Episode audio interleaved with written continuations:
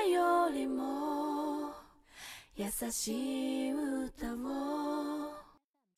悲しみよりそのぬくもりを Hello，大家好，欢迎收听嬉皮电台，这里是胡说杂谈，我是朵拉。我是无极，老姚回来了，嗯，真棒。嗯，就是上一次可想你了，行行，我知道 上一次有人替我胡说八道呢，是，但但是他为什么那么放飞自我呢？因为我使用了法术，啊，什么法术？就是不可告人的秘密那种 Magic 法术。对，magic，就是他不是他，他不是他，我不是我，他替我坐在这里代替我来胡说八道。嗯，这事儿咱们放百物语里边说的。嗯，那咱们上次讲到了是谁啊？子龙背着那两件破损的圣衣碎片，就回了这个中国五老峰。嗯，那俩箱子背着比他都高。嗯，咱们就得回过头来来说这个银河擂台赛。嗯，你想打擂台的人也没了，擂台的奖奖金也没了。嗯，那是不是这个擂台赛就办不下去了？肯定的啊。嗯，所以后来啊，这个整个的这个城户财团啊，就就被这个舆论啊、记者啊就围着，一直攻坚他们嘛。嗯，然后他们呢就开始去派人去找一辉的下落，找辉子去了，对，要去找这辉子把这个圣衣给弄回来啊。嗯然后现在看他在哪儿。然后呢，星矢呢怎么找的呢？星矢就开始带着狗四处去闻，嗯，然后完了以后就凭这个狗来去找这个圣衣。这个舜呢是怎么找的呢？他就开始回忆杀，哎，有这出。回想起了自己童年时候，他的哥哥尼桑。带他去练拳，他就去回到了那个练拳的那个大树底下。嗯大树底下突然他发现啊，这树上有一标志，是白鸟做的一个十字架标志。嗯结果呢，这个标志呢就触发了一个结界似的，它四周就突然开始下雪，上面就下了一个人，飘出了一人。这人是什么呢？他穿着一个黑色的白鸟做的圣衣，暗黑五小强之一。嗯，暗黑吴小强就是跟这个咱们的吴小强就是对起来的，他呢就是暗黑的天鹅座，但是弱的一批。呃，对，出现了以后就对舜发起了攻击，嗯，他使用的是什么？叫做暗黑暴风雪招数蜜雪，冰城，什么？冰河使用的不是叫做钻石星辰拳吗？嗯，他呢使用的就是相对的招数，叫暗黑暴风雪。是那个 DQ 的一款新冰淇淋，哎，我听着也像也有翻译叫黑吹雪。啊，黑吹雪，你看这名字就好听多了它跟。西门，但是我看的那。版翻译冰河的叫什么？呃，钻石星辰全给我翻译成了寒冷的龙卷风，特别没有文化。看的是这个动画是吧？对哦，动画也就这么直翻的。啊，好多字幕组比较业余嘛。对，但是吹雪我觉得应该是港台的翻译，啊，对，因为你看好多什么那个港剧里边有什么吹水歌呀，是他呃，好好多就是就是香香港那边的翻译都挺感觉没文化的。对，是因为是这样的，香港没有雪，嗯，哦、所以香港拍出来以后，他们香港拍电视片看见雪，全都是拍的时候就是用那个造雪机旁边一鼓风机在吹，嗯，所以他们感觉雪是横着飘过来的。他们可能就是说，像你说的是吹雪，他们就感觉雪是这么来的。嗯，结果呢，就是他刚发出这一招，哎呀，就是瞬啊，瞬间就怂了。结果就有人替他挡下了这一招，是谁呢？是真正的百鸟座冰河就出现了。嗯，最利落的帅哥。哎，对对对，冰河来来抢这个圣衣啊，其实他不是来抢圣衣的，他是来阻止大家抢圣衣的。嗯是他是怎么来的？因为他已经很厉害了，他就据描写啊，他在这个五小强里头，他应该跟一辉一样，是一种高一个层次的档次的人但是我觉得其实舜还是挺厉害的，啊。对，舜咱们后来知道，舜其实比他们高好几个层档次，干死了阿波罗迪。他舜的能力是比他们高好几个档次的，嗯他是神级的，他现在使不出自己的神力。嗯，冰河呢？冰河是干嘛来的？我是我来阻止你们胡闹来的，我我来阻止你们抢圣衣，你们这太胡闹了。嗯是他师傅派来的，所以呢，冰河就干脆利落就过来以后，啪就把这个黑暗天鹅给击退了。嗯击退了以后，这时候呢，星矢呢也带着狗跑过来了，汪汪汪汪汪，嗯然后闻着味儿就过来了，他们就开始追，追什么呢？就追这个黑暗四天王，嗯是分别是暗黑的天马、暗黑的天龙、暗黑的天鹅和暗黑的仙女嗯哦，这些人。这四个人他穿的这个圣衣都是黑色的，嗯纯黑的，然后黑的发亮那种。嗯这些人是怎么来的呢？嗯。就据说啊，这个是你看星矢他们不是比赛抢这个圣衣嘛，嗯。他们抢到了正牌圣衣，嗯。但是呢，还有很多人就没抢到，他们就是被这个女神这个圣斗士就是淘汰掉了圣斗士。哦，然后淘汰掉的圣斗士这帮人呢，也不能你说没选上，我也得有个工作，下岗就得再就业。黑恶势力。哎，对，违法犯罪，是，然后穿假名牌，然后穿假的圣衣，嗯，对，就是这么出现的。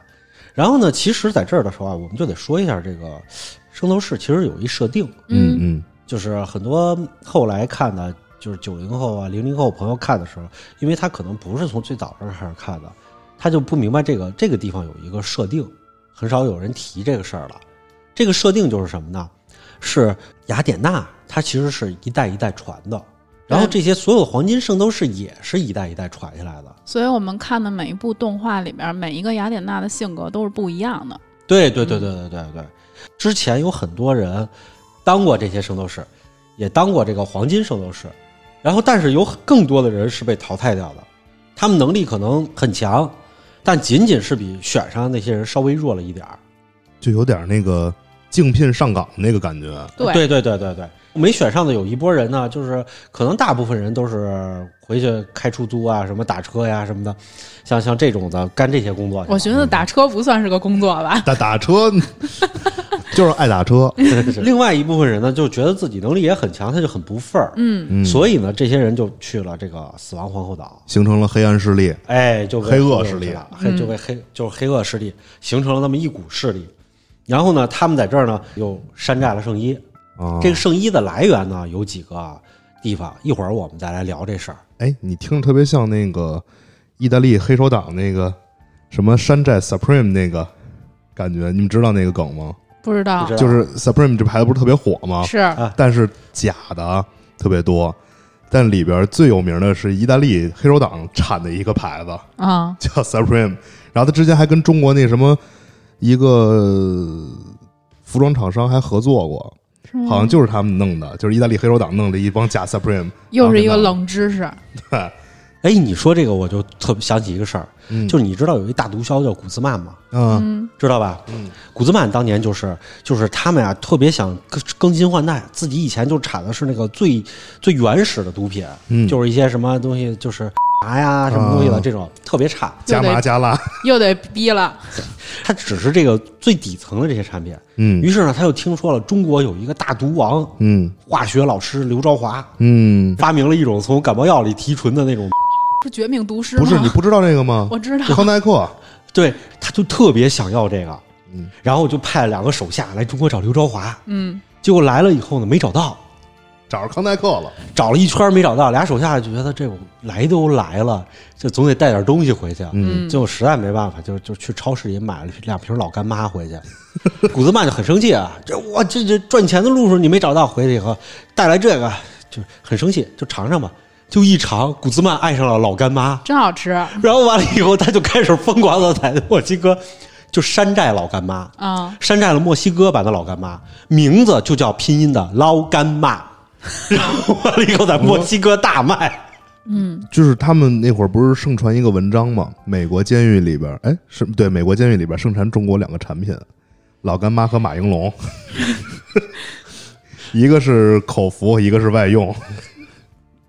这个这老干老干妈就跟就跟这个黑暗圣斗士似的，就是他们就是没有得到这个，但是他们最后山寨了一个，但是也挺厉害啊，这圣衣。对，它确实香啊，一辉呢，于是就把这个四个部分就交给他们保管了，嗯包交给这个四大天王保管，嗯，然后自己就保管了这个整个这个射手座黄金圣衣的这个头部，其实这个事儿是我在这这一部分里边最不能理解的，你知道吗？嗯就是他自己不拿着这个黄金圣衣，然后他分别分给了他底下那几个手下，然后底下那几个手下再去找吴小强去打架，输了之后给人一个，输了之后给人一个，我就不太能懂。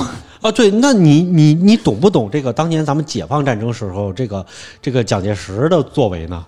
嗯，明明打不过，还让自己的王牌部队一波又一波的去送。是，但是他首先要保护的是这个黄金圣衣。我要是我的话，我会把黄金圣衣藏到一个地儿，然后我去跟他们打消耗战，给他们打的都不行了，累死了，一辉再上。那您那播不了两集，播不了两集，真的没有劲，你知道吗？不合理。没有劲，就是为什么可以娱乐大众，就是因为它不符合逻辑，所以它才可以娱乐大众，对不对？但是你看的时候，你不觉得傻吗？就是精彩啊，它突出的就是干啊，就是精彩啊就，突出一个傻，对 突出一个傻，就是反派他必须得这样。对对对对对，当年的这些，你看当年的这些剧情里头，反派都跟没脑子似的。嗯，就但是是干。现在的这个日本的主流动漫里头，这些反派嗯，就比较有脑子了。看着不太爽，所以现在动画我都不喜欢。对，你看，就别说这那会儿了，就是就是，仅仅是在这之前，咱们看柯南的时候，那反派必须得在关键时刻痛哭流涕的承认自己对他还得掉链子。就是亘古不不变的定律就是反派死于话多嘛。对，然后这四小强已经抢过去四个什么胳膊腿儿了，对，嗯然后呢，这个四黑暗四天王又带着四个部分过去送，嗯，那就是给你们的，对，就给你们。拿着哥。这圣衣一共分成了这个九部分。九部分嗯。啊，嗯。最后一辉就是自己留了一个部分，八个全送给他们了。一辉呢就给他们下挑战书，嗯，嗯，过来吧，我要干死你们。你什么什么时候过来找我来？嗯，还定下了决战的日期和地点，嗯，就是不许玩偷袭。这就是咱们小时候马逼，就是这么回事儿嘛。我没有过，我没有，我不知道你在说什么。哎，say what？我塔又说呀，这就跟咱们历史上那个谁似的，就是呃毛主席评价最愚蠢的政治家宋襄公似的，嗯，就是我我要知道要跟你生死决斗了，嗯我还不去偷袭你，我还不去啥，约定好时间地点，你过来啊。然后人家果然没按着时间过来，给他弄死了。所以说最好使的技能是背刺。对，然后呢，这个星矢就是一看星矢就觉得，哎呀，这事儿麻烦了。嗯，嗯，没衣服穿啊。呃对呀，而且子龙走了，对呀、买新衣服去啊。他们这可不是就修补圣衣去了吗？是子龙走了以后，你说对对方五个人，我们这儿四个还走一个，还就剩仨，我这还没有没有衣服穿，是吧？那你说谁先上谁不上，是吧？就是啊，圣斗士体现了亚洲人民啊勤俭持家的这个好表现。新三年、旧三年，缝缝补补补又三年。都穿了多少代了，就这么缝缝补补。呃镜头一转，就转到子龙身上了。是的，嗯子龙呢，就溜溜的回到了江西五老峰，嗯，是，的，嗯，他就找到了童虎，然后就跟老师说：“老师，我这衣服碎了。”然后童虎不是装病骗他吗？啊，我要死了，你快回来！高高血压，是，然后最后那个童虎就告诉他：“哎，这个为师修不了，嗯，修不了，修不了。这来不动这个。这这这没没戏没戏。然后，然后子龙不就说了吗？那我就要去，呃，动画里翻译是加米尔啊，啊，嗯，嗯实际上应该是中国的帕米尔高原帕米尔高原，嗯帕米尔中印边境那个中地方。印对童虎就跟他说说你现在这实力，你去那儿不就送死去吗？你不能去，你去了肯定死。而且你上回跟星矢打，星矢都把你打成那德行了，就是我觉得你去不了。呃是嗯你星矢才什么段位的，青铜三，对呀、都把你打成这样了，你去找一黄金段位的，新赛季第一场就输了。就是你你还去挑战黄金段位了。嗯。他说就是要去找这个穆先生，嗯。哎，然后呢，穆先生呢就住在这个帕米尔高原上了，他是世界上唯一能修补圣衣的人，开了一裁缝店，对，别人都修不了，因为这个一般的人啊，这个圣衣啊，就是它是通灵的，嗯。你不能拿五零二贴上以后它还管用。嗯，圣衣是有生命的，它得复活。嗯，穆先生也是跟那个什么服装殿堂圣马丁学院学来的手艺，木他那个外号就叫裁缝，对，嗯，就是人送绰号叫裁缝嘛。设计师，服装设计师。对，对他的最强能力，高定，高定，对，小众设计师，他除了最后一次出手之前，最大的能力就是修正衣。对，后勤这块的，嗯，后勤也很厉害，这个嗯是非常关键的嘛。嗯，然后呢，就是童虎就给他设定了考验，子龙呢后来就通过考验，就带着两件圣衣就去了。嗯，童虎跟他说，不管发生什么情况，你要一路往前走，嗯，对不要左右躲。对。嗯然后他就来到了这个圣衣坟场。这点我就发现了一个问题，如果我是童虎的话，就我就会跟他说，那会儿是有陷阱的，你直接往前走就行。我觉得你知道，好多事儿都特别不符合逻辑。啊，对，就是你可以看见各国神话里都有这种人。嗯，然后给你搞得神神秘秘的，啊，是啊，是啊，是啊，你比如你比如说这个希伯来神话里、圣经里头，嗯就是说往山上走，别回头，嗯，是吧？你就跟他说，你回头你就死不就完了？对啊，就是很奇怪，也是没溜。嗯我要是同伙啊，我就跟他说：“我说徒弟，你先去派出所办一个边境证，要不然你过不去。你就坐飞机去，坐飞机也得要边境证，要不然不让不让你上飞机。子龙就开始一路就往那儿走，嗯，打江西走到了巴米尔，然三天后然后然后碰见了碰见了那个边防战士，跟他说证儿呢，确把证给我掏出来。确实是有一些边防战士，然后他就路过了一个叫做圣衣坟场的地方。嗯这圣衣坟场啊，就是全是以前的圣衣破碎了，跟这个圣衣的主人一起变成了亡灵。幽灵对，嗯然后他，亡灵就开始攻击他。嗯，结果呢，子龙呢就听了老师的，勇往直前，哎，对，千万别左右闪，左右摇摆，嗯。对你左右一横跳，你就死了就死了对对对对对。是他实际上看到的是一个幻象，他以为是一片平地，实际上那是一个就跟独木桥似的那个东西。如果他左右闪的话，就掉下去了。是是是，嗨，也是一闪而过，没准人家子龙就是抠瞎了眼睛，然后从兜里边掏出来一个那个盲棍儿，我再说一遍，子龙拢共就抠瞎一回。给眼睛抠瞎了，抠瞎完了从兜里边掏出一盲棍儿来，跟那儿叭开始探，子龙就得说了，我这不能过我这辈子最大的错误就是我抠瞎了一次眼睛。然后呢，子龙过去了以后呢，就来到了穆先生的公馆，嗯嗯，门口就遇上了贵鬼。嗯哎，贵鬼！然后子龙一看，你谁呀、嗯，小屁孩儿，小屁孩儿。我是木的小蜜。然后穆先生出来了，叫穆小蜜，贵鬼也厉害啊！嗯，你想啊，穆先生是谁？穆先生是上一代教皇的教皇史昂的弟子。史昂的弟子，嗯那贵鬼呢？他就是史昂的徒孙儿，人家人家是教皇一系下来的，嗯，人家水平都很高。是这样的啊，就这个嗯，贵鬼和木出来之后呢，你们就会发现他们那眉毛是一对斗眉。嗯这个斗眉其实是有一说法的，日本管这种斗眉叫马吕眉。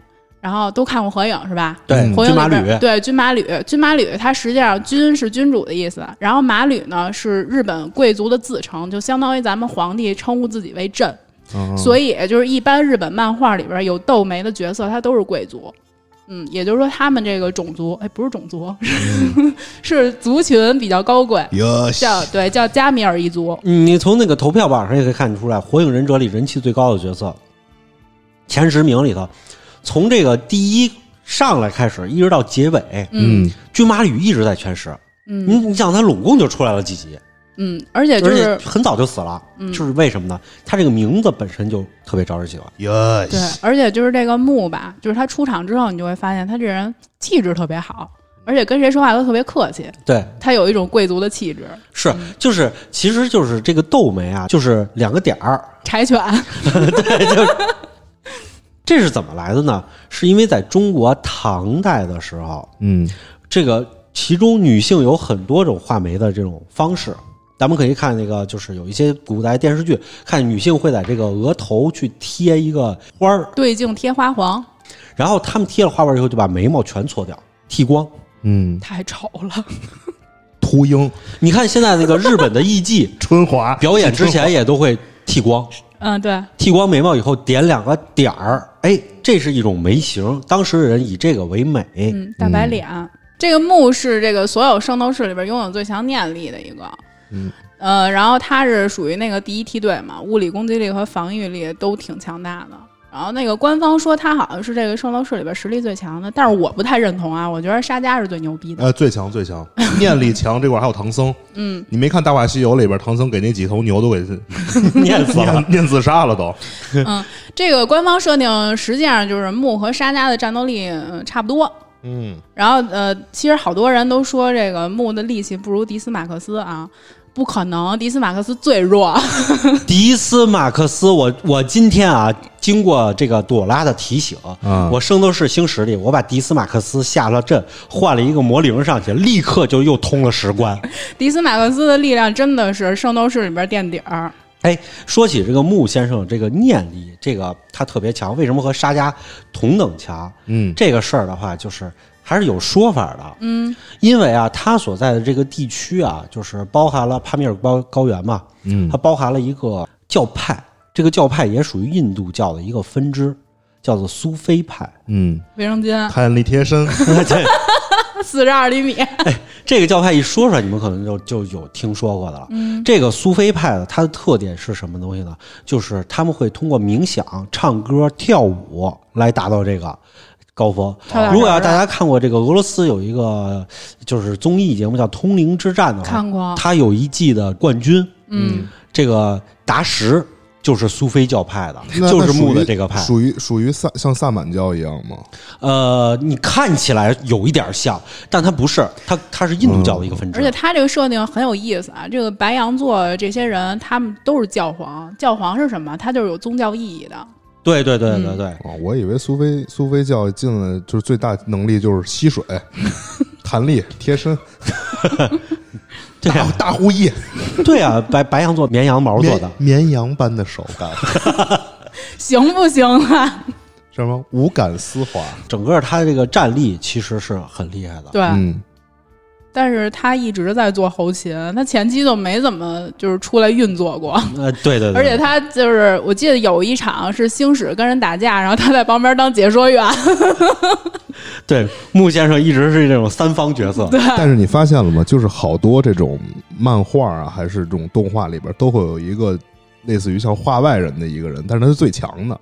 嗯，差不多吧。其实沙加的后面也是屁话特多，就 是那种什么画外人还是画话外音、画外音，旁白、沙家的后头，人家都是睁着眼睛说瞎话，沙家是闭着眼睛说闭着。眼睛，从来不睁眼。对，木先生就告诉子龙嗯，说：“这个我没招儿。血祭，嗯，为什么呢？说因为啊，这个圣衣死了，得用这个血嗯，来这个复活他。子龙就说：“那我来吧。又到了我不懂的点了”。对，又你说他割腕他干嘛要脱衣服呀？嗨，他干什么全都得脱衣服，脱一溜光，就就是暴露狂，就是喜欢我这肌肉真漂亮。暴露狂，在我死之前先欣赏一下自己的 body，然后弄一面镜子，然后对着镜子对你爱爱爱不完。子龙就开始脱了衣服，然后完了以后，然后割腕儿，割腕儿以后滴滴答滴滴答滴到圣衣上，嗯，然后这两个圣衣就突然啪放出光芒，就复活了。嗯，子龙呢就要带着这两个圣衣，然后一块儿回去以后去找星矢他们。但是星，呃但是子龙是死过去了，呃不是他，他是重度昏厥进了 ICU，他没有回去，是贵鬼帮他送回去的。啊，对对对对对，是贵鬼给他送回去了。哎，贵鬼这个能力我觉得特别好，嗯，就是跑得快，瞬间移动。当飞机使他呢。对，快递特别特别适合贵贵去送快递的时候还被星矢打了。闪送，闪送，真的对，用闪现的能力来送送快递。嗯其实咱们今儿提到这儿了以后，就要说一下这个白羊座。嗯咱们已经提到开始有黄金圣斗士的这个这个十二个核心星座出现了。是的，嗯，其实，在咱们的之前节目里已经都提过了，比如射手座、水瓶座啊这些东西的来历。白羊座在星座上其实也叫做牧羊座。是的，有一个俗话说得好，是吧？就是山羊、水瓶、双鱼、牧羊座，金牛、双子、巨蟹座，是吧？狮子、处女、天秤、天蝎、射手座。这是什么说法？呃，王力宏说的。我觉得王力宏真的，我不是 diss 他，就就是他这个中文水平，还有他，你知道他唱过十二生肖，唱过十二星座，还他妈唱过三字经，我觉得他都江郎才尽了。一个一个他，一个那谁嘛，林俊杰嘛，林俊杰我觉得还好点儿，圈圈圆圆圈圈圈圈圈。请你不要到处抠抠。我觉得这玩意儿应该逼了，干嘛呢？潮流需要 Coco，周王桃林就这几个人啊，除了周杰伦的词，其他那几个我都不知道他们说什么呢。呃，说完歌词儿，我们回来以后再来接着说咱们这个白羊座啊，嗯，不吐不吐槽他们了，就是白羊座啊，其实它是也是有故事啊。嗯这个故事啊，就是以前啊有一个国王，嗯这个国王呢叫做伊克西翁，然后他住的这个国家叫做色萨利，然后这个就是一个很偏门的一个地方了啊，嗯大家都没听说过。这国王啊，英俊潇洒，力大无穷，嗯哎，非常非常厉害。然后结果呢，有一天遇到一个特别美丽的姑娘，叫做戴，叫戴就叫戴，就叫戴，戴的不是 D I D I D 啊。跟你上回说那拉似的，就是一说出来就想笑 这名字。然后呢，他就叫戴，戴呢看见他了以后也觉得他特别好，俩人就一见倾心，嗯就觉得这是我自由恋爱。哎，这种情况下在希腊神话里不多啊，这自由恋爱的。然后一见倾心，这个戴的爸爸呢，他呢也是一个国王，老戴，老戴对老死，老戴呢就不愿意让他这个孩子就是嫁给他，嗯，然后结果这个伊克西翁呢就发誓，就是就是跟他带他爸爸就说啊，就是说我呀这个王国的金库，如果你把闺女嫁给我，我这金库就全都给你了。结果老戴一听，哎呀，金库全都给我，当时就同意他闺女出嫁了，这闺女也挺不值钱的呀。挺值钱的一个金库。给个金库还不行？那不行，要是我爸肯定送不出去。你爸可能觉得对方是骗子，嗯对，一个西翁呢就把这个戴给接回家了。嗯，接回家了以后，结果过了好久以后呢，老戴就一直等着，什么时候你给我金库钥匙啊？骗他呢。然后一个西翁就没给他，老戴这半毛钱都没得到。嗯，然后这个老戴就去找伊克西翁去了，就是说你得把这钥匙给我，你答应过我，你什么？然后伊克西翁就不理他，然后结果絮絮叨叨，絮絮叨叨给伊克西翁给絮到烦了，他不是给老丈杆子弄死了吧？拔出刀来，噗就把老戴给捅死了。真不讲理捅完一刀，老戴没死，你知道吗？啊！没死。然后完了以后，嗯还絮絮叨叨，没有，然后这老老戴说：“你居然敢捅我！”他就是捅的不是肚子，没死，就把老戴给拉过去了，把金库门打开了，说：“你进去吧，就跟金子死一块儿呗。这是你的。”然后老戴就进去了，说：“想捅一刀得到这个金库也行啊。”进去了以后，结果进了以后，发现一个西翁好几个手下在里头，嗯，里头准备了一火盆儿，把老戴拎起来扔到火盆里烧死了，给烤了。嗯，烤焦了，哎呀，变成老焦了。嗯我，操，完了以后呢，这个宙斯呢在天上就看见了，嗯看见以后觉得你这玩意儿搞的是什么呀？他觉得不合理，就是啊，宙斯还能觉得别人不合理？应该抢啊！宙斯应该看上他闺女啊。这不是宙斯想啊，我采了这么多果，我也没把老丈杆子弄死过呀。对啊，因为是吧不认识老丈杆子，都没见过，都 都是强行上场他。没想娶人家，主要啊，也是是吧？嗯偷摸跑塔里头就变成一朵云，对啊，没有必要认识人家的父亲。就是他就勃然大怒了，然后就派人把这个伊克西翁给给要给逮回来。哟嗯，没看出来宙斯还能干点正事儿。然后伊克西翁呢就害怕了，嗯就直接就跑到奥林匹斯山上，嗯，然后听说了以后就跑过去了，然后就跪在这个神殿里头，就苦苦哀求众神，嗯，说就帮我说句话，哎，大家什么这个我这个确实做的不对，帮我去求求宙斯宽恕我。宙斯说：“你把你媳妇儿给我。这最后就求了很久以后呢，然后别人就说，哎，这个伊克西翁他也是个人才，是吧？”嗯，然后这可能是鬼迷了心窍了，跟宙斯说，要不就放了他吧，放了他得了。你看又这么英俊潇洒，又是个人才。然后宙斯后来就是心想，就是说，要不就给他个机会，看看他以后表现吧。我说那行吧，你回去吧。如果你以后再干这种事儿，再干这种没没溜没谱的事儿，没屁眼儿的事儿。对没屁眼儿的事儿，我就饶不了你了。没有道理，真的。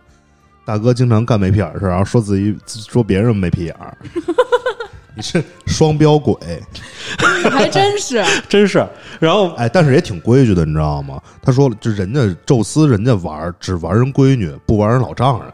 不是我，关键是觉得宙斯是在百忙之余抽出一点空来工作了。对，灵性一下我觉得宙斯这种行为特别像你们 America，啊！我告诉，就是那叫什么，满口的仁义道德，一肚子男盗女娼。对对对对对对，哎，这个宙斯呢，就是说就把他给饶了。嗯，这伊克西翁就兴高采烈，然后就说：“哎呀，终于获救了。”宙斯就走了，嗯，就就就就走了，忙自己的事儿去了。嗯，然后采果去了。这 可能是，结果伊克西翁呢，就是想来都来了，是吧？逛逛吧，神殿。这来都来了，简直是人神共愤的一个魔咒。然后就在这神殿里逛啊逛啊逛啊，妈来了，他就待了一会儿，待了一会儿就看这个众神来来回回，来来回回走。结果，嗯咦，他看一人，他看一神，好漂亮啊！啊，他不是有媳妇儿吗？有媳妇儿，他看了这个神以后，他就把自己媳妇儿忘了。他看见谁呀、赫拉，好家伙，不是刚答应宙斯，瞎逼玩儿。这你说这跟咱们上上集里头跟地府里要去抢名后的那个有什么区别？这真是看不出眉眼高低了，你知道吗？就是宙斯他们家这个，这可能也虽，经常遇着这种人。嗯，嗯，哎，我发现他然后们家没什么正经事儿。然后完了以后，他就开始色眯眯的就盯着赫拉，赫拉去哪儿就跟着去哪儿。哎，吹哨了吗？就是我估计我估计是吹了。逗狗呢那是。后来就等着赫拉那什么的，就就赶紧跑上去了，跟赫拉就说，就说那个，要不咱俩一块儿私奔吧？操 烈女怕缠郎，不会真缠上了吧？嗯不，哦，这次宙斯没走远，听见了，回过头他听见了，宙斯就急了，急了，这种事儿为什么不叫着我？急了以后就是心想，我可以瞎搞，你给我戴绿帽就不行。啊，我刚教训完你，回头又给我来这一出。然后宙斯就特别生气，嗯打算报复他。嗯他呢就找了天上有一朵云，嗯，这云呢长得特奇特，据说这云长得跟赫拉一模一样，就是你经常会抬头看见天上那个云彩，一会儿变成一只马，一会儿变成一只大雁，啊，一会儿排成人字形，一会儿排成一字形。这这个云它有什么效果吗？嗯，它这个云呢，就是一直长得就像赫拉。就没有什么效果，就搁那飘着是吗？宙斯就把这云叫过来了。啊，这云有名儿，嗯，这个云的名字呢叫做涅菲勒。涅菲勒，对，他就把涅菲勒叫过来，也是个女云。嗯然后涅菲勒，你过来，你过来，听着怪奇怪的。这个有性别。嗯，涅菲勒就过来了，啥事儿？宙斯就说：“我要报复这人，你呢，反正长得像赫拉，啊你就飘过去，他一看你就认为是赫拉了。啊然后涅菲勒说：‘哦，好吧。’然后这个涅菲勒就过去了，冒充赫拉。伊克西翁看见赫拉了以后，然后一看，哎，赫拉自己走过来了，嗯，特别高兴，特给我美的，一下子就冲上去，抱着这个云就开始，哔 就软 软，哔，好大的一个棉花糖啊！此处省略一千五百字。聂菲勒傻了，嗯，宙斯让我来的，怎么来以后是这宙斯事儿？让我干这事儿来了，然后完不是了报复他吗？就跟那聂飞乐说，去陪陪他大哥去，好好陪陪大哥。我觉得这不是什么报复，也不是惩罚，聂飞乐就就就晕了，聂飞乐也怀孕了，嗯，他结果他就生下了一个半人半马的怪物，为什么不是半云半人半云呢？呃，就很奇怪，可能这个云是它有有马的形状。上回不是说一个蛇跟一什么生出一狮子来吗？啊？对，就没、哦特别没有就是道理。他们没有道理的。对，然后呢，这个半人半马的怪物繁殖了后代，就是就是肯陶洛斯人，就是人马这个种人马族啊。然后咱们讲的那些故事里，这是因为这是之前的事儿了，很早以前的事儿，才有我们后来的这些故事。嗯然后呢，这回宙斯就有理由了，看让我抓了个现行吧，嗯，你想搞我老婆，要不是我派了个云过去，你就把我老婆给搞了。还让他美一下，我就有点不太懂。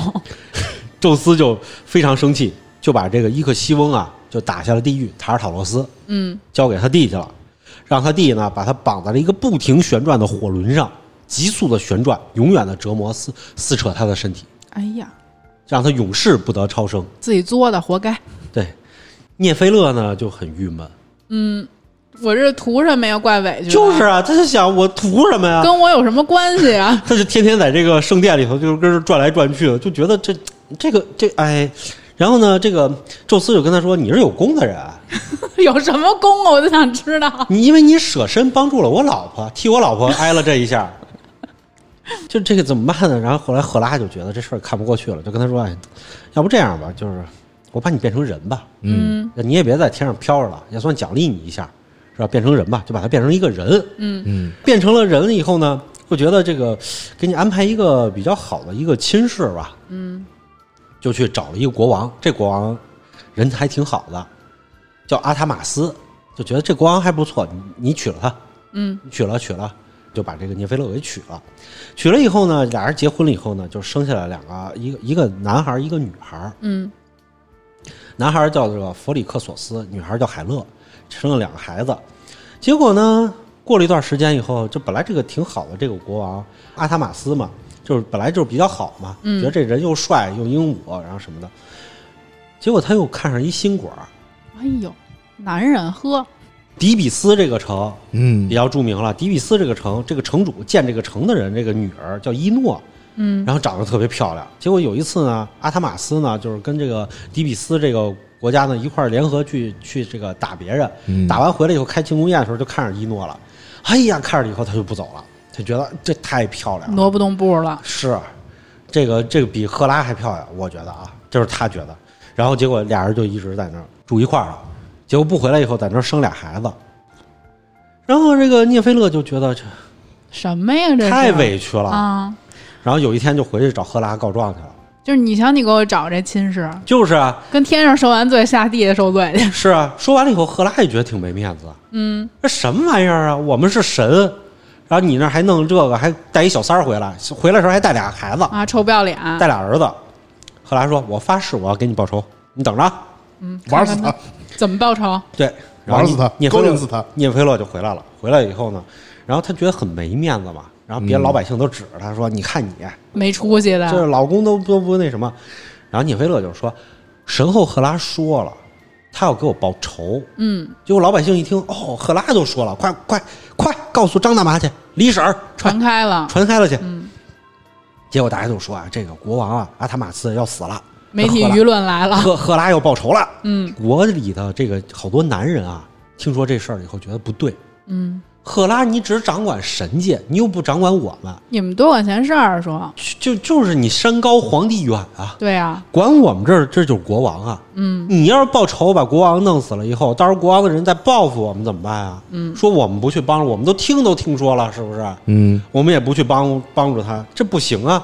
我们要支持国王阿塔马斯，支持国王搞小三儿，支持把这个原配给弄掉。没什么道理。哎，一帮居民跟那儿，一帮城城民跟那儿举着手喊乱乱乱乱，不是这聂飞乐也太惨了，对呀、然后完了以后，男人都支持了以后，女人们就想了，男人都支持了以后，这是不是到时候推翻了以后，会把这个新的王后这个伊诺立上去？那他儿子不就成新国王了？不行，我们要跟新王后站在一起。作为一个国王过了气儿的王后，你只配喝过了气儿的可乐。民这就是民智未熟悉开呀、的台词儿，是啊，然后聂太暴露年龄了。聂菲勒呢，他儿子结果就受尽了虐待，就要把他儿子给弄死。聂菲勒就实在没办法了，嗯，就把这个儿子女儿给带出来了。带出来以后，他去求了个人，谁谁呀、这人啊，就是赫尔墨斯。哦，老哥又来了。嗯老哥因为腿快啊，跑得快啊，嗯他掌管什么信使、小偷、商业全他管。嗯然后找赫尔墨斯，赫尔墨斯说：“咱是神，咱不怕他。你儿子女儿放心，我呢派一头公羊去，他们坐着这公羊飞起来以后，就把他们接出城了，嗯，没有人追得上。你放心，放心，放心，给你走，给了他一头羊。一般这么说都是下马棋，你知道吗？真的，然后完了以后，这公羊啊是纯金的，啊，金色的公羊，黄金羊，黄金羊，哎，圣衣也是金的嘛，嗯。黄金圣斗士。聂菲勒一看这是神的使者呀，然后就让他的这个俩孩子就骑上这头神奇的公羊，就飞到天上。然后呢，这个羊呢飞飞过陆地，飞过海洋，要把他俩带得很远嘛，嗯带到远的地方去。结果呢，在在途中呢飞太远了，可能俩人跑的比较早，没吃早饭。低血糖是啊，吧？对他姐低血糖了，然后头晕，也没跟这羊说，然后就当时一晕，肉就从羊背上掉下来了。嗯，摔死了吗？对，这海乐呢，就是扑腾掉海里淹死了。啊，这聂飞乐太惨了吧也，吃早餐太重要了，真的。真的，这是我从第一期听到现在最惨的一个人。然后结果跳海里淹死了以后，他掉这海还特别神，嗯嗯，就是怎么回事呢？他跳这海太小了，嗯这海啊，现在就是后来被称为这个赫勒海，现在被叫什么呀？叫做马尔马拉海。你们听说过吗？没有，就是把咱们国家辽宁舰困在那儿那个回不来。这海现在属于土耳其，嗯这里头不是有一黑海，外头一地中海吗？啊嗯，中间有一小通道过土耳其的，嗯，咱们俗称叫土耳其海峡，其实是两个海峡中间加了一小片海。嗯你要过俩海峡，一个叫做博斯普鲁斯海峡，一个叫达达尼尔海峡。嗯中间这一小块跟湖似的，但是它因为连通了两个海，它也叫海，叫马尔马拉海。啊，就这么小一块地儿，他不登就掉那儿了掉下去淹死了。不是他就是掉地下，他也得摔死。他不管掉哪儿都死，反正摔地上的话，那摔死了，这地儿就叫赫勒地；摔山上摔死了，这地儿就叫赫勒山。然后摔着脸了叫饸饹面，反正他掉下去了，他就得死。啊，那也有道理。他这个儿子呢，弗里克索斯呢，就平安的就到了黑海的沿岸。内心毫无波动就到了，是吧？科尔查斯不是他内心很有波动，然后当地有一国王叫埃厄忒斯，嗯然后他就热情的就接待了他这儿子，并且把自己的闺女许配给他了，说这是你这个太不容易了，你家真惨。不是，那没回去找找去吗？就就死就死了。反正掉下去没有没有没有必死了。这个弗里克索斯啊，就就想就是我呢，等于是宙斯给我救出来的，嗯我不知道他为什么这么想啊。他妈去求了赫尔墨斯，嗯然后他觉得这是宙斯的旨意。也有理，就是啊，然后我觉得赫尔墨斯这个被跨过去了，他可能比较不爽。然后呢，他就说啊，可能是诚心的。他说宙斯救了我，我现在要献祭宙斯。那怎么着呢？我就要把这只神神的使者的公羊杀了献祭宙斯。嗯，然后他就问这个羊：“我现在杀了你，你服不服？能行吗？你说你妈呢？啊然后你服不服？”这羊说：“咩。”啊，那你服？对，然后完了以后他就说：“啊，你服了是不是？行，可以，就你了。”凭什么呀？然后这羊说咩，然后就把他给杀了，杀了以后就献祭给宙斯了。嗯嗯然后献祭给宙斯了以后，这可能就是报仇，我觉得。嗯，然后献祭给宙斯了以后，宙斯就，宙斯就觉得这哪儿哪儿挨哪儿跟哪儿哪啊 哪儿挨哪儿啊？就是这个羊献祭完了以后，他灵魂就上来了，找宙斯来了。嗯，然后宙斯说怎么回事？这羊说咩，宙斯哪儿挨哪儿啊？你怎么就把你给杀了？然后结果宙斯就想，他这个起码是救了人，对吧？嗯嗯呃，我得奖励他。嗯那这样吧，我把你升上天，成成为神吧。嗯，牧羊座，哎然后就把他升上天，就成了牧羊座了，嗯也就是白羊座，就把他升上去了。嗯，这就是我们黄道十二宫里的白羊座。所以呢，这故事呢，好像不如以前的故事那么的乱，对，但是从逻辑上特别的乱。我觉得还行。还行，就是嗯他没在献祭宙斯的时候，觉得说，哎，我妈已经死了，行，算献祭宙宙斯了，可以了啊，就这么着吧。他没自己亲自上去把自己祭了，我觉得这个这个这个，反正这白羊座来了以后，就听着不是说是那么的血雨腥风，或者说是那么的精彩，嗯嗯，就是一帮乱乱七八糟的故事，一个特别悲惨的女人，嗯，最后男孩姐姐也死了，国家也没了。很有可能写这段故事的时候，作者呀圆不回来了，你知道吗？瞎编了一个，这故事特别早，你发现没有？嗯它早于咱们之前讲的所有的故事。对，早于那个人马族之前了，人马都形成一个族了，咱们在嗯后头他们才出的这个故事。嗯，这其实比帕尔修斯的故事都都要早很多。嗯，因为你想，现在听到了这里头出现的所有城市城邦，在后来都不见了，都已经是远古时期的故事了，嗯，对吧？就而且那会儿赫拉还长得挺漂亮，而且很有可能那个时候的人逻辑性没那么强，他对于编故事可能真的没有编的那么精彩。哎，对，就是咱们之前讲的所有故事，我要跟大家说一下，之前讲的所有故事，到后头特别精彩的故事，比如说帕尔修斯啊什么这种故事，它是因为都已经在后来的希腊的剧作家重新加工写过了，嗯，都是希腊著名的悲喜剧的剧本里编修过的，修饰对对过的，对对对对，已经讲过的，一直到后来。咱们讲到最后的《伊利亚特》和《奥德赛》的时候，它已经变成了一个完整的长诗故事了。嗯，逻辑已经很清晰了。但是在之前有很多故事的逻辑就不那么清晰，比如说上一集的这个凤凰，嗯，是吧？为什么要出去遛鸟啊？没有任何道理，感觉。对对对对对对，道可是它的设定。就是这样的。天天唱歌就能给唱成一个神鸟。可是上一期凤凰真挺精彩的吧？你觉得上一期凤凰挺精彩是吗？那我们就来谈一谈上期凤凰这个凤凰岛的事儿。嗯哎，这个黑暗圣衣来源于哪儿啊？来源于凤凰岛，嗯，对不对？你说了凤凰群岛在哪儿啊？基基呃不是 基里巴斯，基里巴斯，我知道这个拉丝嘛，拉丝，咱咱俩不能同时口误吧？嗯，拉丝，完全已经就是自从录完上期节目之后，嗯。就这个国家，我好几天想不起来叫什么。我 回去听说了，我听说了，南科这一块的嘛，我我跟你说，我写文案的时候打字都打错了。我就觉得你们上期聊的啊有点脏，太脏。不讲卫生，你这。他们这个国家人主要是糖尿病这个，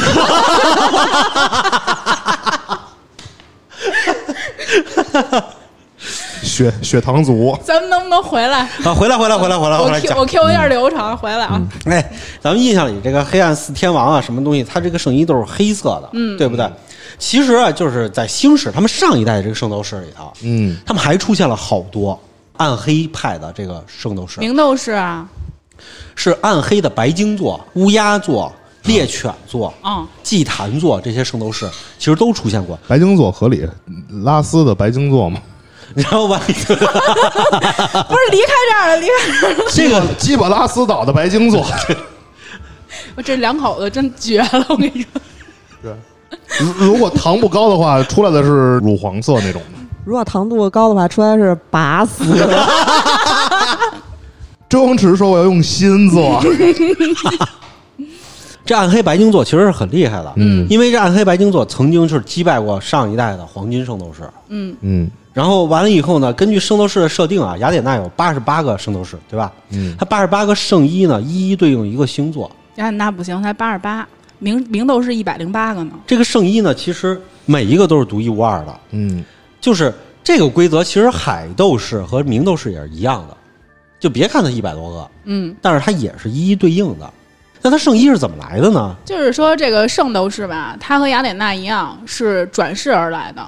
但是这个我记得是海斗士和明斗士呢，他们就是那种我打败你，我就是你的位置。合理。嗯，就是有挺江湖的，他们那几派。其实这么说是合理的。哎，神斗士是是是也是世袭，是不是转世吗？还是？神神斗士也是转世，但是神斗士要是转世，我觉得不合理。北欧还得是靠武力拼，你知道吗？就是这个黑暗黑圣衣怎么来的？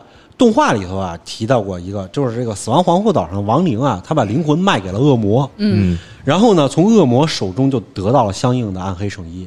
哦然后一辉的师傅其实就是通过这种方式得到了一批暗黑的圣衣。嗯，然后呢，一辉和这个暗黑的四天王也通过这种方式得到圣衣。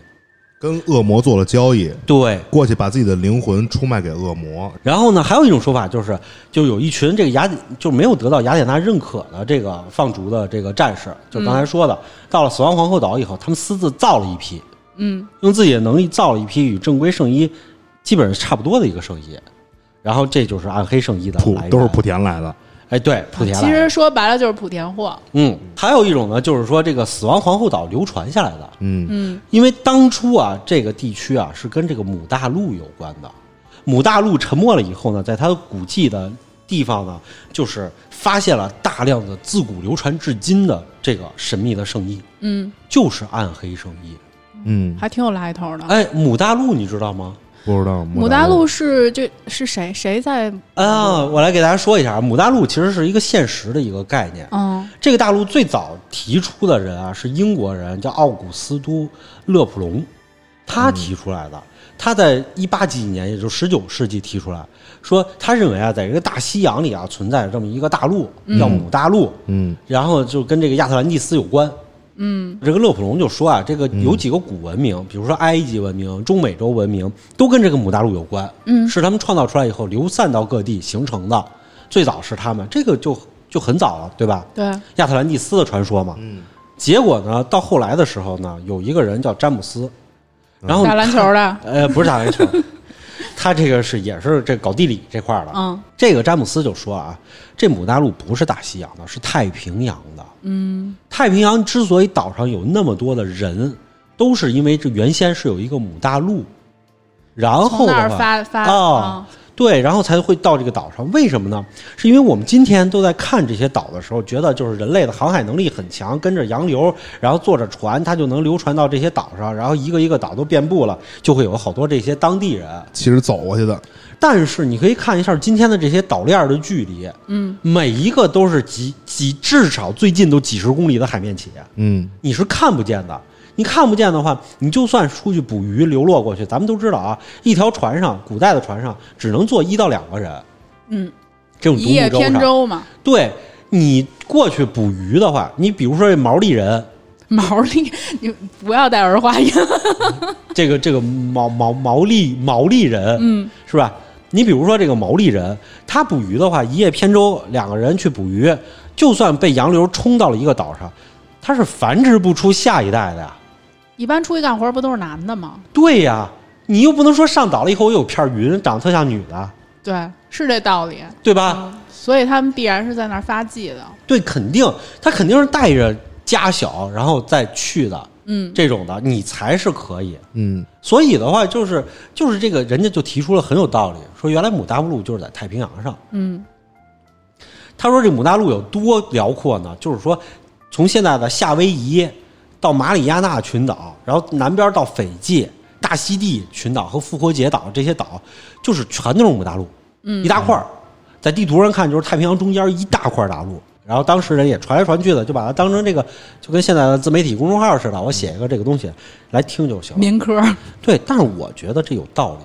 我觉得也是有道理，因为人类的繁殖，你要是靠两个家庭，可能都不会说孕育出那么多的人。哎，对，你说的特别对，是因为人类是有一个人数底线的，对每一个族种群就是如果要是低于一个人数限制，这个种群里数量的限制，你只能繁衍到崩溃。对你不是希腊诸神啊，你必须出五福才行啊。哎，那你说那个有一个，我前两天看一报道，说印度一个什么生孩子最多的一个父亲，那父亲死了，他一共有多少个孩子？五十多个孩子。他一共有五百多个孙子啊，五百多就是几百个几百个孩子，多少个孙子，对对对然后然后什么呃十几个是一大佬十几个媳妇儿，嗯，他们家住在一面就是大墙，然后墙那种过街楼似的，然后都是他们家。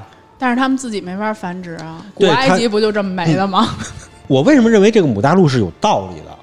是因为啊，就是咱们之前是有一个冰期的，你还记得吧？嗯因为冰期的时候，人类移动到了这个南北美洲，啊，这一块儿大家去听好奇啊，对，它是第四纪冰期。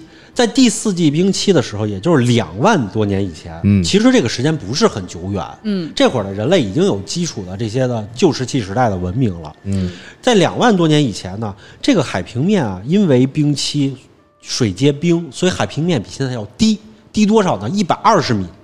嚯，就当时的，就是咱们国家在台湾海峡的海底捞出过古代人类的遗迹，它的遗骨还有这些什么的这些的器具什么的，就是因为当时台湾海峡它就是陆地，嗯，这些陆地人类可以直接走到南美洲，也就是说，人类不一定是从北边过去的，有可能是直接走到南美洲的都有可能。嗯。所以这个母大陆很有可能，因为你想这些岛链儿、岛屿、岛礁，如果下降一百二十米的话，那基本上就算中间有水嗯，我也很容易能够过去。就是我趟着就去了。还有一点，第四季冰期的时候，人类要想生存的好，是不是得去赤道附近生存？，对，所以母大陆在赤道啊。啊，你得在暖和的地方待着。对了，你也不能直接就扎到西伯利亚去，那你这太自虐了，对不对？嗯所以越暖和的地方，越会有人类生存。那么人们在母大陆上生存是很正常的。嗯，然后第四季冰期过了以后，海平面上升一百二十米，那是不是人类就变成了一个又一个的孤岛，对，对吧？很有可能就是说，这个海平面一上升，水冲上来以后，淹过来了以后，很多的人类城市就被淹没了，人类的聚集点。嗯哎，这像不像远古的大洪水传说？像，像不像？嗯这就很像很像了。而且大家还要知道啊，最早在第四季冰期的时候没有地中海，地中海是一片广阔的大陆，人类在里自由自在的生活，是不是一盆地？是一个盆地？然后结果海平面上升了以后，冲破了一个山口，就是今天西班牙和北非中间的这个山口，啊，也就是今天的这个海峡。给他们淹了。冲破了以后，有一个大的红基遗址，嗯，科学家们发现是直接灌进去淹了的。太惨了。今天的生活在希腊诸岛屿上的人，还有这个罗马这些，就是就是也就是说意大利嗯这些诸岛屿上的人，当初是生活在底下的人，他们是向着山顶迁徙。躲到了山顶上，最后没有被淹死，才形成了现在的这些克里特岛文明啊什么的，后来才会出现这些。所以意大利人说话的时候爱把手攥成一个山字形，跟世界杯也说了，嗯说意大利如果不会这么着，就不会说话。意大利人，就这么说话。哎，于是呢，科学家们就在太平洋里头就看这母大陆的事儿，结果他们啊就发现了一个小岛，神秘的小岛。这个岛呢叫做南马多尔岛。里边不会有黄金圣衣吧？啊，不是，里边不会有暗黑圣衣吧？你可能猜对了，里边有一工，里边有一。这个南马多尔岛啊就在这个太平洋上，嗯它呢不远处就是咱们所谓的凤凰群岛。嗯嗯，它离各个大陆都很远，在海的孤岛中间。这个岛啊，岛上有一个使用了七点五亿吨巨石建造的一个海上神殿，嗯。非常的壮观。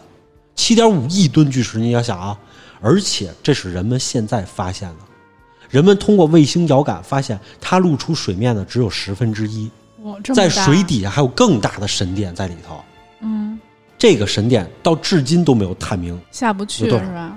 可以潜水，但是你分不清楚它到底有多大，因为太大了。嗯，这个神殿的面积比这个岛要大很多。哇，到底是谁建造的？它怎么建造的？然后这石料从哪儿来的？科学家和考古学家到今天都没有弄明白。嗯，据当地人说啊，这个神庙至少存在了一万两千年了，里边可能有大家不知道的东西。这跟咱们说第四纪冰期很有关系。嗯，这个岛呢和这个岛上的古墓被诅咒了，他们传说被诅咒了，所以沉到水底下，不太科学这个说法。对，成为世界上最神秘的地区。嗯其实你从高空看啊，这个地方就跟意大利威尼斯的水城一样。嗯原来他们认为这个海外有很多的小的礁石，其实都是神庙，哦，都是修建的神庙。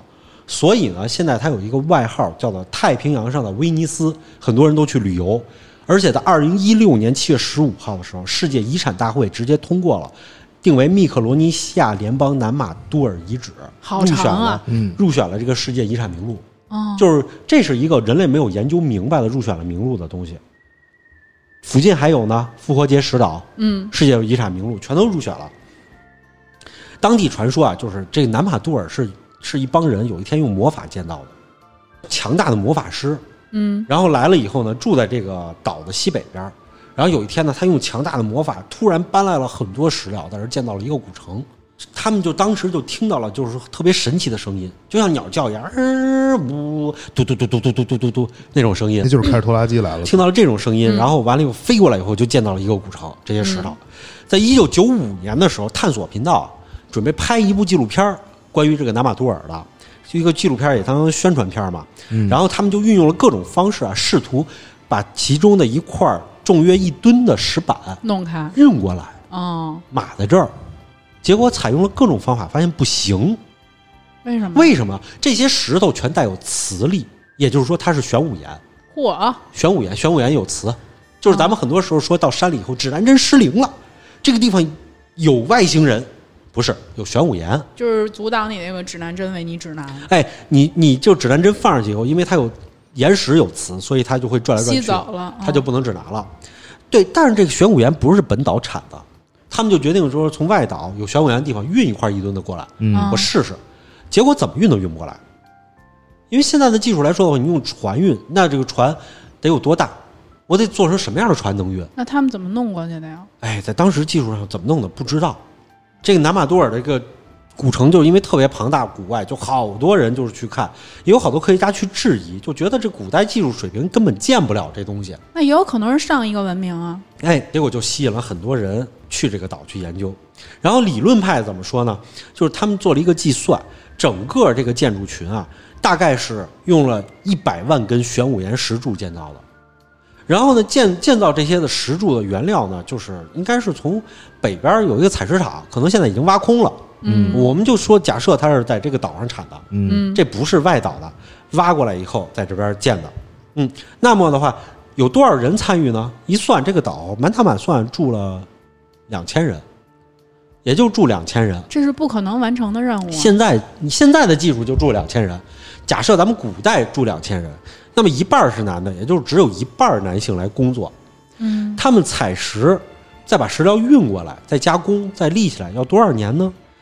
专家一算，采采这些石头需要六百五十五年，然后呢，把石料加工完了以后呢，大概需要两百到三百年，你再建它，再运过来以后，再建上以后，总共一加时间是一千五百五十年时间能够把这个建出来。好大的工程量、啊。你说有没有可能是外星人给弄的？呀？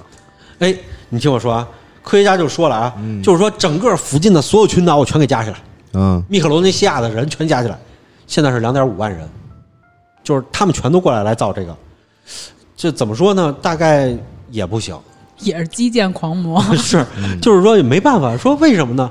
是因为啊，你不可能让所有的男性都过来，对不对？对啊，毕竟你不可能每一个岛都都选出两个领主来，一个去砍树，一个去捕鱼，养活全全岛人。我们敬你为大哥。对毕毕竟不可能每个群岛都这么干啊，是吧？然后所以呢，这个东西也修不出来。然后就去问当地人说：“那问问这个老农吧，咱们考古不都是这样吗？对，不会了就问当地人，采访，采访一下，看看他们怎么说。”老当地人说是这么回事儿原来这儿有一神庙，嗯，神庙啊有九百九十九个屋子。然后专家一听，这故宫啊，九百九十九我个屋子，也刚想说故宫啊，然后住着九百九十九个女神。嗯，这些女神、啊、不就是故宫吗？这些女神啊，会在月圆之夜，然后去等着等着过往的船只。嗯，结果发现有一条船上有一个英俊的小伙儿，这小伙不会那么惨吧？一晚上九百九十九个，哎，没没没没。然后其中呢有一个女神呢，就化身成了一个美丽的少女，嗯，走出了她的神殿，然后就直接住进小伙的船里了。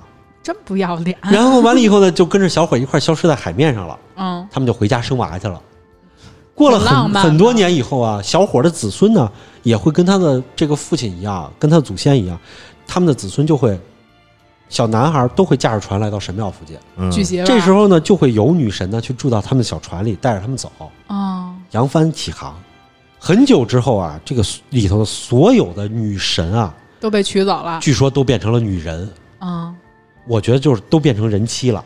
嗯，然后于是呢，这个神殿呢就失去了神力的保护了。哦，因为没有女神了。嗯然后结果爆发了一连串的天灾，所以就这么沉到海里了。嗯，这就叫被诅咒。说它是一神迹，科学家觉得这个岛民啊，胡说吧？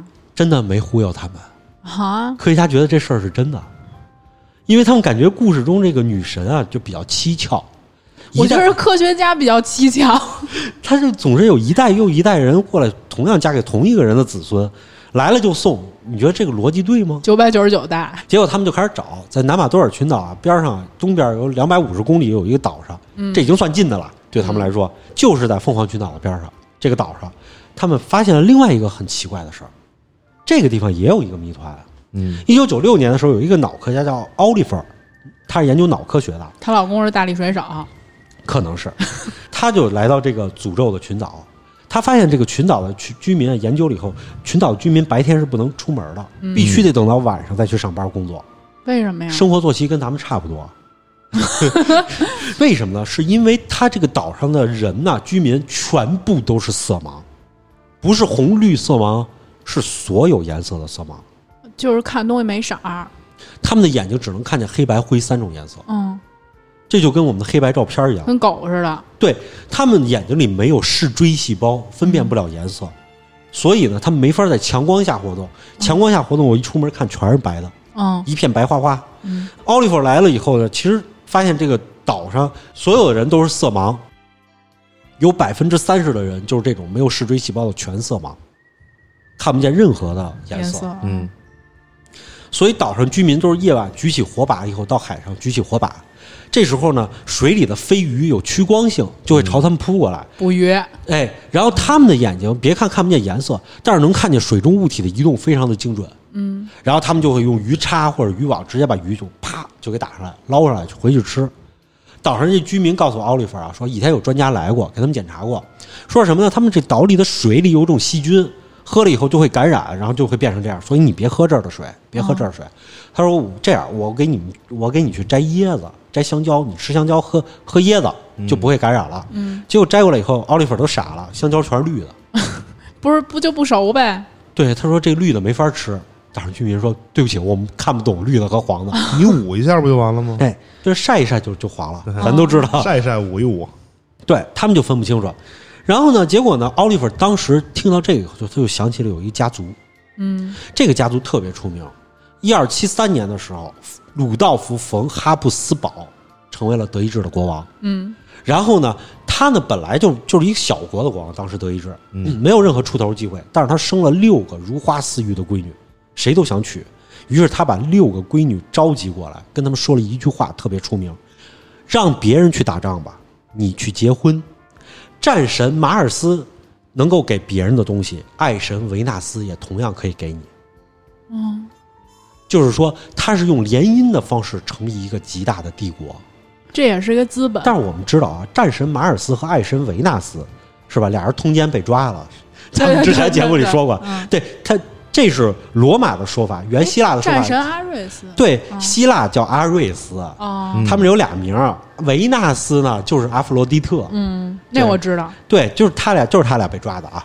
结果不久之后，所有的国家，神罗、奥地利、匈牙利、德意志、波西米亚、意大利、西班牙、荷兰、比利时、南斯拉夫，嚯，这关口还有墨西哥嗯的国王，全都姓了哈布斯堡。啊，颜值也是一种资本。连墨西哥国王都姓哈布斯堡了，你想，天降了一个大哈布斯堡王朝，嗯，这世界级的大王朝啊！但是这王朝很快衰落了，为什么呀？他们家之内只允许族内通婚，结果他们就是当时的画师很困难，为了为什么呢？每画每一个国王的下巴，既要画英俊了，又不能画失真，但是他们家下巴都很长，而且往外凸。嗯，这个学名叫什么呢？叫做下颚前凸综合症，所谓的就是今天说的架兜齿儿和地包天。嗯还有一个学名，史称啊叫哈布斯堡下巴。嗯，还有一种名字叫斜拔子脸。哎，它严重到什么程度？西班牙的国王卡洛斯二世的时候，四岁不会走路，八岁才能说话，而且的话，他舌头特别肿，把整个口腔都塞满了。他一张嘴，口水就哗啦啦的流下来，流一地。而且他下牙跟上牙合不上，就没法吃东西，没法咀嚼。然后当时的巫医啊，就认为说说他是被魔鬼诅咒了，就跟那岛上传说一样。说鬼上身了。哎，鬼上身了。他呢，必须他要想生下他的子嗣，必须得在一张藏有他已经死亡的死去的父亲的肢体的床上睡觉，枕着他爸的四肢睡觉，然后才能生下孩子。啊，就这样还生呢？没生下来，因为为为什么要继承王国呀？结果没生下来。就哈布斯堡王朝就是几百年的族内通婚，就是虽然让他们权力稳固了，但是他们失去了繁衍后代的能力。就全都是二十一三体综合症。对，所以奥利弗就去查了这个岛上的资料，所有的记载，看他们这个古代是怎么成为这样的。结果呢，据这些岛上的一些原始记载和这个古人呢，就是他们也有一些记载嘛，结绳记事啊，什么东西，结成了这个绳，他们能看明白这绳说的是什么。嗯，你是看不懂的。是一七七五年的时候啊，这个岛平叫平格拉普岛发生了一件大事儿，就是来了一个巨大的海啸，哐把这岛给埋了那。真是一大事儿。啊，这事儿太大了，最后只有国王和另外二十个居民活下来了，其他人全死了。于是呢，这二十一个居民一百多年以后又繁衍出了一个岛，嗯，岛上居民全是这二十一个人的后代。那他们就是近亲结婚之后产生的这个生理的缺陷。后来考古学家就把这国王的骨骸给刨出来了，嗯，验了他的染色体，发现啊，他真的有半条隐性隐性基因是全色盲基因。哦，所以呢，他你想，他配配配配配全色盲基因从隐性变成显性嗯因为大家都有这半条嘛，所以其实神的诅咒就是基因学上的一个诅咒。嗯，所以奥林匹斯众神到第三代以后不具备神力了，你记不记得？嗯，对吧？他们只能是生下来的第一代，有时候生下来的第一代还是半人半神。他们是隐性基因变到变成了显性基因。是，比如说哈大力神赫呃赫拉克勒斯，他是宙斯直接生下来的，但他也是半人半神，嗯，对吧？那这些能力去哪儿了呢？其实就是近亲生的。给繁没了。对，给繁没了。然后再说回这南马多尔岛这个遗迹，其实啊，你不难发现他们的这个灭亡是有道理的。嗯，人类啊，就是由于海平面上升了以后，生存空间被极度压缩，最后啊，突破了人口的一个极限，灭亡极限。所以啊，这些岛上活下来的人，他发现了这个不但粮食和水是特别紧缺的，而且基因交换也是难事儿。那他们这个死法跟尼安德特人是一样的，就是玩脏了。很有可能，很有可能，就是人类的基因交换成了基因成了一个稀缺物品。嗯，我没有岛外的珍贵基因了，于是很多人都需要外族人的基因来交配，嗯，他们就会不远万里的开船到另外一个岛，嗯去接走这个岛上的女人，然后就回去进行交配。于是这个岛上的人越来越少，越来越少，就是这样。可能这个岛原来是中心，是城市，别人都来这儿，但是后来结果因为女人没了，资源稀缺了，就是这样了。这解释真有道理。对，还有一种可能，科学家就说啊是有哪个高等文明，他来建了这个城，让附近的人为了不让这些人灭绝，可能原来母大陆的文明比咱们要先进，嗯，为了不让这些母大陆原来的居民灭绝，就把他们当初备份的基因拿出来交给这些人。那他备份的基因出来以后，要变成一个人形，然后去跟你进行交配他，有 bug，那你就对，那你就会开船过来来接他，而这个所谓的神，也就是备份基因出来以后变成一个人形机器人，嗯，能够跟你完成交配的，跟你走。于是到最后备份基因用完了，他就这个岛就沉寂了。嗯啊，他们其实就是不断赐予下一代人基因的宙斯而已。嗯宙斯也是在分发自己的基因。那么母大陆的这个海洋神殿沉没也就不算稀奇了，他们很有可能是另外一个高等文明留下的东西，所以里面发现黑暗圣衣也不稀奇，嗯对吧？毕竟这个圣衣啊、圣斗士啊是这个星球上最强的战力，那我留下点圣衣当然是很正正常对，对吧？所以呢，今天我们讲了黑暗圣衣的来历，嗯，然后预知后事呢，请听我们下回分解。耶，今天的节目就到这里吧，我们会在每周一、三、五零点更新，周一更新《胡说杂谈》，周三更新《好奇症候群》，周五更新《嬉皮胡同》或者《百物语怪谈》。私信主播可以加入粉丝群，我们会把每期预告和花絮发到群里。如果有什么有趣的事儿，希望和我们聊聊，也可以给我们留言。我们下期再见。拜拜。拜拜。